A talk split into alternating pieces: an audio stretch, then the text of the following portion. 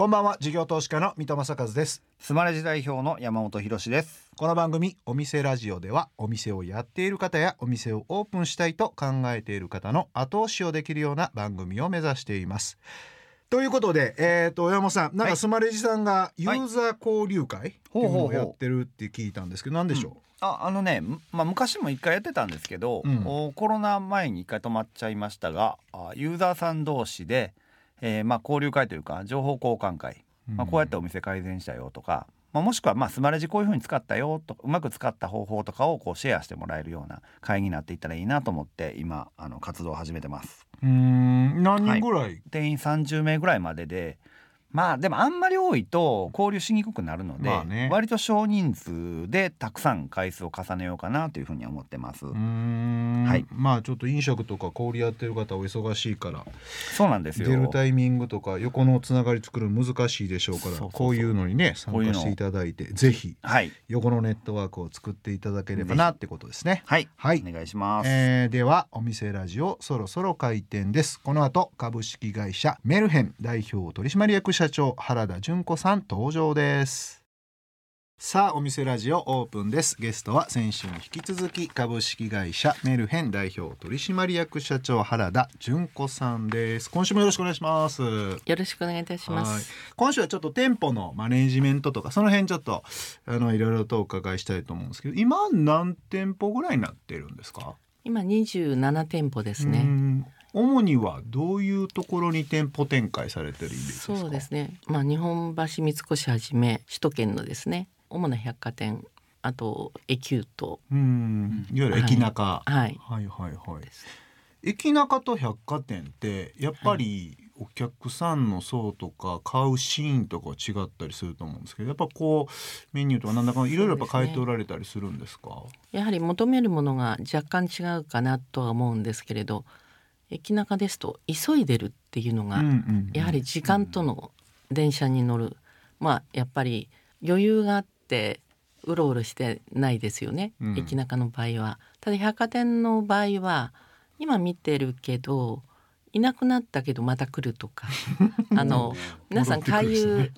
してますので例えば接客にしても、はい。駅中だとあの速やかにやってくれることによって自分で計算が成り立ちますよね。7番目に並んでるけど果たしてちゃんと間に合うかな5とかっていうのをの新幹線乗れるかな、ね。今度は関東地域は結構やられてるじゃないですか、それを大阪関西地域とか中京地域みたいなところにはあんまり展開されないんですか？実際にはもう地方と言われるところは名古屋の高島屋とうん、京都の高島屋その2点だけなんですね。うん。あとはもう首都圏に集中させてるんですけど一つはパンがネックっていうのがありますね。はいはいはい。パンをこだわらなくてはい。あのどこにもある市販のパンを使おうと思えばまずどこでも展開できる、まあ、海外も含めてですね。それじゃあもう本当にパンと商品の例えば拡大だけをあの焦点合わせてたら商業施設でもこの商業施設だったら安い価格帯のものを作ろうとかあああいった戦略が変わってくると思うんですね。はいはいはい。でもそういったことに焦点合わせないでこれを欲しい人が買ってくださいねっていう形ですから、あのどちらかというとお客様に合わせて迎合しない分うん。売れないところもあるのかなって思いますね。うーん。えあの駅中でも例えば品川とか東京の中とかいろいろと決められてると思うんですけどその厳選して凝縮した中でここはじゃあ OK っていうポイントって何かあるんですか？そうですね。やっぱり立地を見見させていただくともう間違いないなっていうところは人通りの多さとか、はい。東京駅はい。品川駅クラスだったまあ、大宮なんかもよく売れますけどちなみに今一番こう売っている店舗っていうとどこになるんですかそうですね。今だと本当にちょっと混沌とかなり変わりますけどはい。一番売れた店舗っていうのは東京駅のエキュートですね。東京エキュート確かに月に2,000万以上、はい。月2000万？そうですね。すごいな、うん。あの本当に1日100万120万とか売ってたんですけどうん。本当にコロナでゴールデンウィークに東京駅に人がいないっていううん現象が起きましたのでね、うん。だから最低記録も東京駅で作りましたね。あ、そうか。コロナの時本当に人いなかったですもんね。そうですね。へえ。そんだけの人がこうどんどんどんどん買ってったらやっぱいろんな工夫も多分あると思うんですよね、はい。私もさっき大丸で買ってると私ちょっと量多めに買ったからなんですけど、こう放送してくださってたらもう後ろに4人ぐらい並んじゃってたんですけどええあの辺いろんなこうどういうふうにしてお客さんをさばいていくかみたいなのも必要だと思うんです。それやっぱ結構工夫もあるんですか？そうね。1時間に売れる店は10万ちょっと売れますからそれも単価の低いものですよね。サンドイッチ自体が、うんうん本当1,000円ぐらいの内外を買う人たちを箱に入れたりとか保冷剤入れたりおしぼり入れたりとか、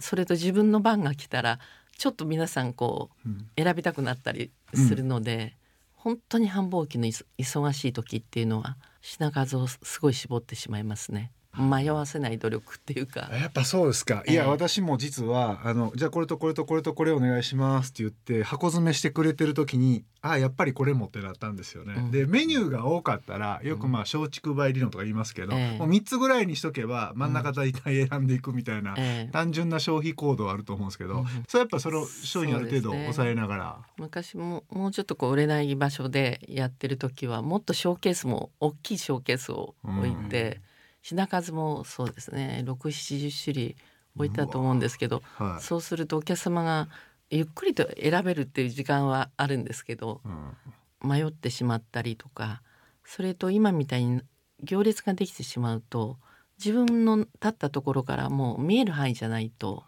端の方が見えないと、確かに。えーですからもう本当に絞って今売れる店ほどショーケースが小さいです。ああ、ええ。なるほどな。見れるが範囲っていうのが、うーん。そうです、ね、その分じゃあメニューもある程度ぐっと絞ってるんですね。売れるお店の方は。そうですね。でもへそれでもギュッと入ってるのでー、うんうん。すごいまだ迷う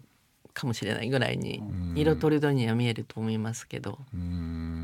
出店するあの考え方は先ほどお伺いしたんですけど閉店する時はどういうタイミングでどういう意思決定の仕方をするのかなと思ったんですよね。とにかく店の数を増やさない努力をしたんですね。出店依頼も多いと1日3件ぐらい来ますし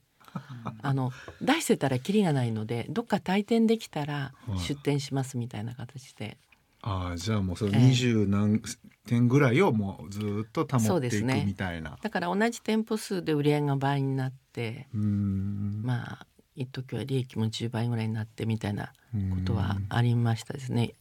それでもその店舗数を、うん30いかないぐらいでずっとやられてそうですねる25前後っていうのを目指してるっていう感じですね。へえーそれでも社員の方とかだったら、い、やはいもうちょっと社長増やしましょうよとか、うん。なんかもっともっといろんなエリア出しましょうよ知ってもらいましょうよみたいなことをええ。言う人も出てくんじゃないかなと思うんですけど、そうですね。あまりそういった数字のことをもっと稼ごうとかもっと大きくしようとかもっと有名になろうとかうん。そういうモットがあまりにもなかったかもわかんないですね。ですからお客様を裏切らない商品作りっていうことに終始してるって感じですね。じゃあやっぱ食べて美味しいな納得感の金額だなっていうところもずっと、あのそうですね。貫いていくやっぱ。りそれはもう普遍的に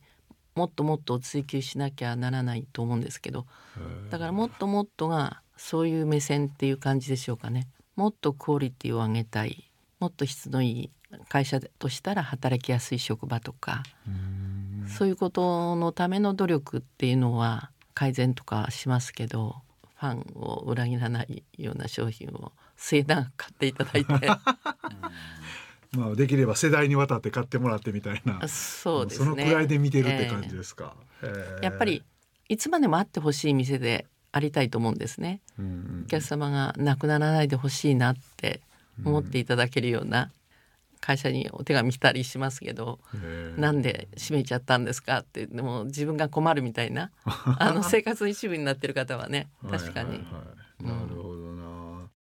えーお送りしているのは原田さんセレクトの曲ですが、えーなんでこの曲を選ばれたでしょうか？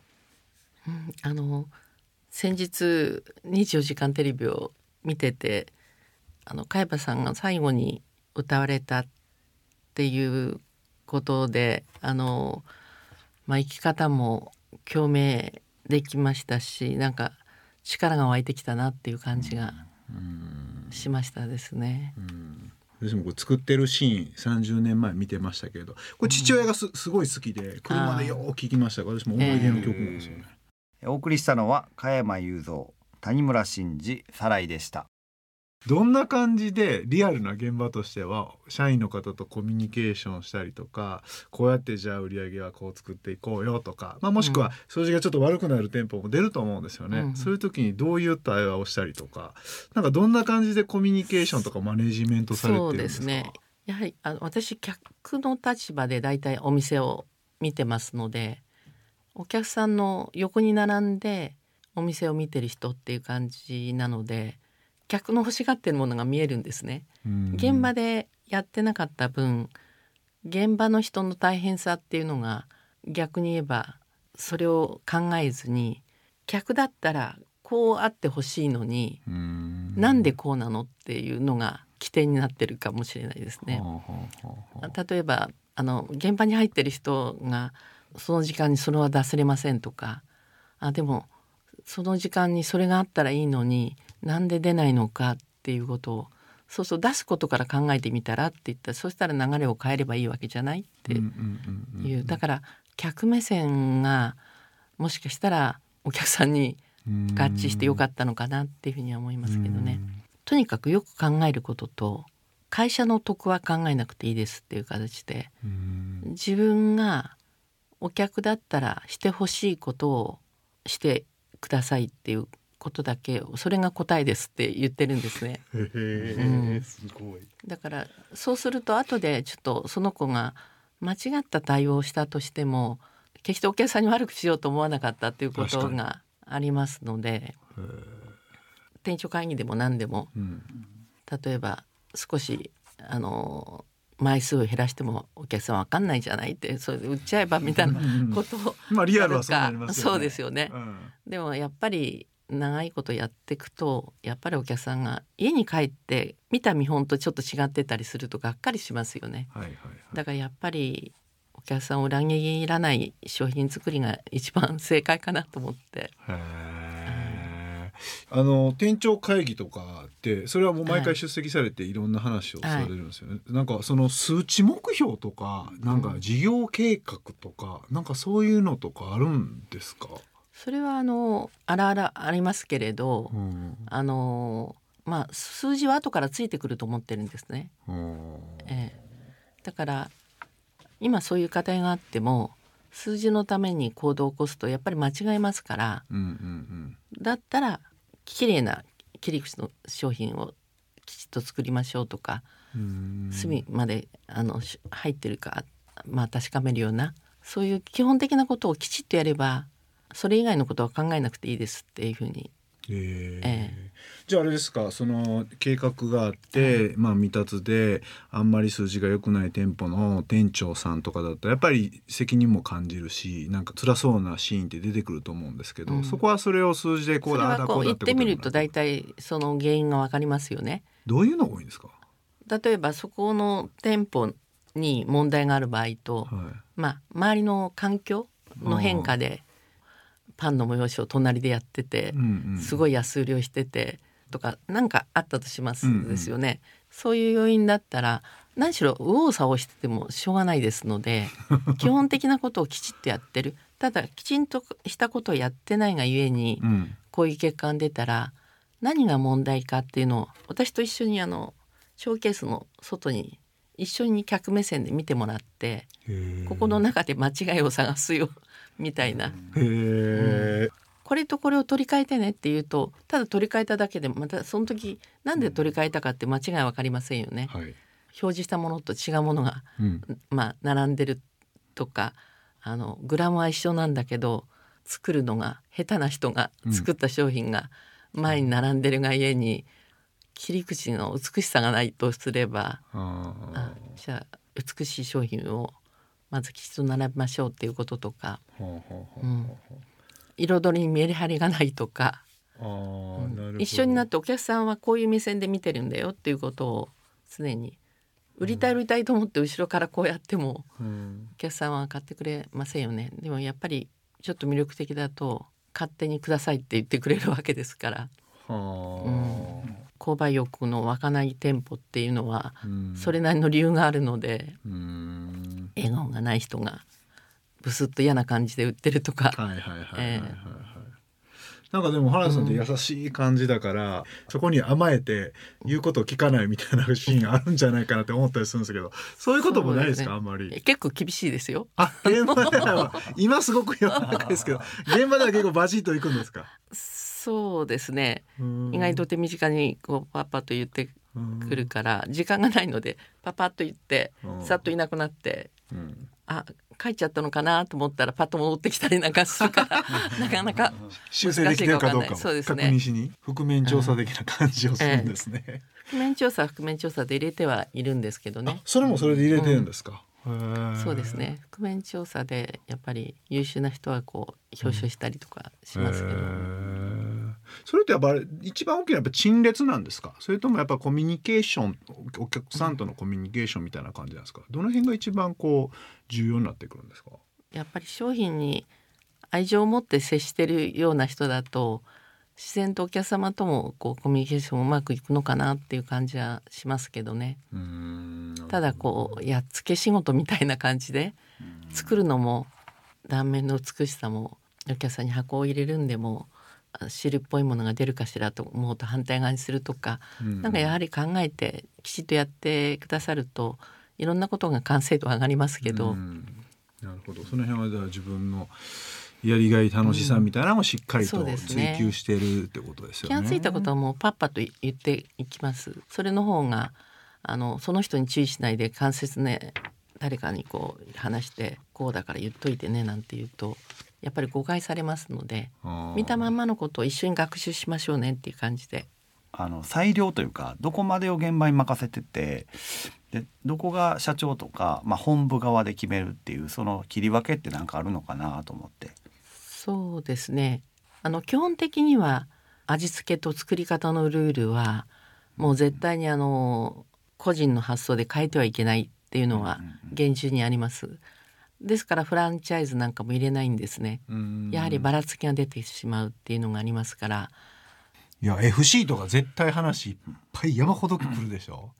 そうですね。もう FC じゃなくても、うん。もっとがっつりジョイントベンチャーでもいいし俺がパン工場作るし、やるっていう人がいたら一緒にやったりします？それでもやっぱりやらないですか？まあそ そパン工場作れますっていう人があったらあと一つぐらいはパン工場作ってもいいと思ってますけどね。えーええそしたら関西もちょっといけるなみたいなのはまあゼロじゃないって感じですか？うんそこまで拡大して稼ぎたいとかそういうことは思わないですね。もう私なんかすぐ乗っちゃいそうですけどね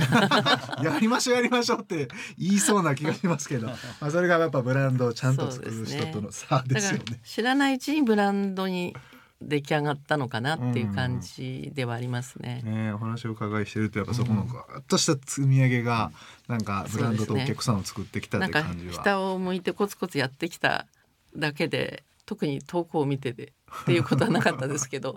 振り返ったらなんか出来上がってきたのかなっていう感じはありますね。なるほどな、いや素晴らしいお話でしたね。はい、ありがとうございました。えーこの質問で最後にしたいと思うんですけれども、お原田さんにとってのお店とは？そうですね。夢を持って働ける場所っていうことだと思いますね。お店をやっていく一番の目的としたらやはり感動するような商品を作りたいっていう形ですね。召し上がった時に感動してくださる方がいるんですけどやはり何食べても美味しい本当に美味しいって感動して言ってくださると私がすぐ近くにいるってことを知らずにうん食べてる人がずずっとささやきながら食べてるんですね。なんか思わずありがとうございますって言いたくなったりしたことがありますけど、その人が勝手にもうあの近くの人に宣伝してるんですね。うんこれも美味しいでしょ、あれも言った通りでしょって 本当に言ってるのを聞いてやはりあ感動するような商品を作り続けるのが一番なのかなと思いましたね。なるほどな。まあそれが簡単な言葉で言うと口コミですけどまあなんか筋の違う、種類の違う深さの違う口コミって感じですよね。ええ。はい。そのくらい日本物志向のうん。店であってほしいなとは思いますけど。なるほどな、感動サンドイッチでしたね。ありがとうございました、えーゲストは株式会社メルヘン代表取締役社長原田純子さんでした。ありがとうございました。ありがとうございました事業投資家の三戸正和とスマレジ代表の山本博でお送りしてきました。お店ラジオそろそろ閉店のお時間です。はい。はい。えーこの番組ではお店の方からの PR メッセージが留守番電話という形で届きます。それでは聞いてみましょう。ヨネチキランドコリアンタウン店店長朝木です。ヨネチキランドコリアンタウン店は韓国チキンとチキンバーガーの専門店です。ヨネチキランドのチキンは完全オリジナル製法で冷めても硬くならずお土産に最適です。ヨネチキランドの月替わりバーガーも大大大人気商品です。また韓国アイドルのイベントなども多数開催中。コリアンタウンにお越しの際はぜひ一度、ヨネチキランドに寄ってってや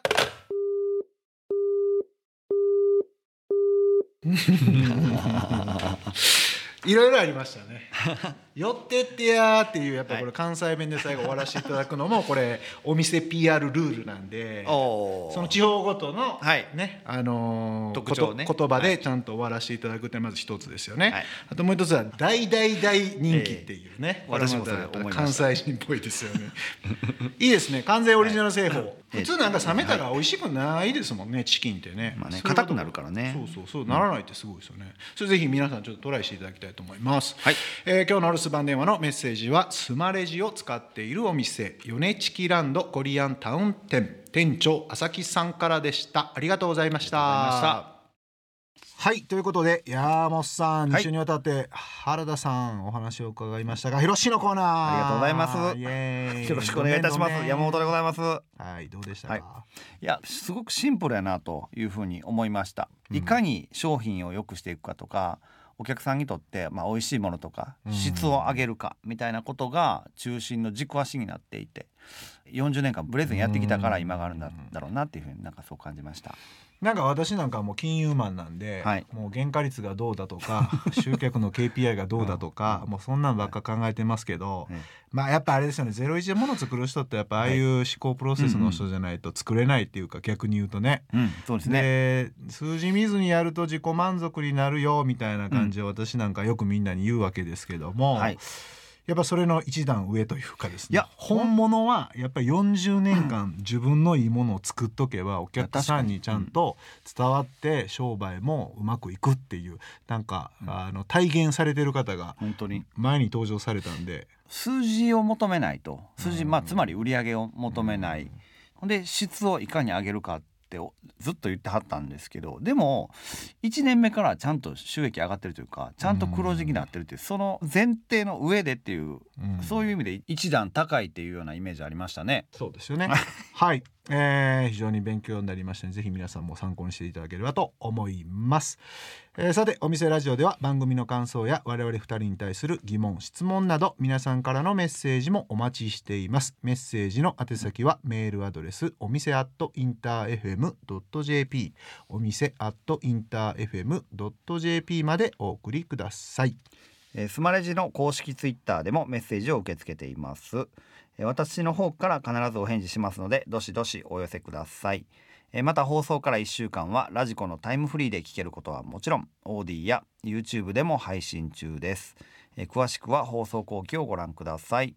他にも音声メディア Voicy では放送で紹介しきれなかった未公開部分などを配信していますのでそちらもぜひ聞いてください。それではここまでのお相手は三戸政和と山本博史でした。お店ラジオまた来週ご来店お待ちしています